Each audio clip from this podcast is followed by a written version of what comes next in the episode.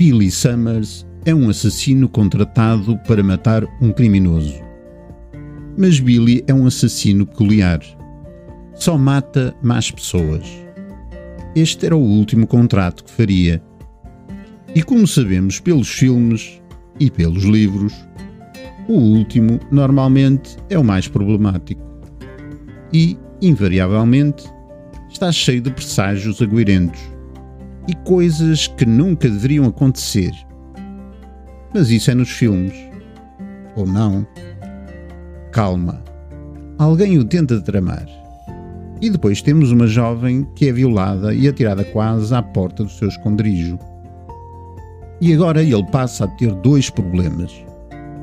E para passar o tempo, o que no início fazia parte do seu disfarce como escritor, resolve escrever sobre a sua vida.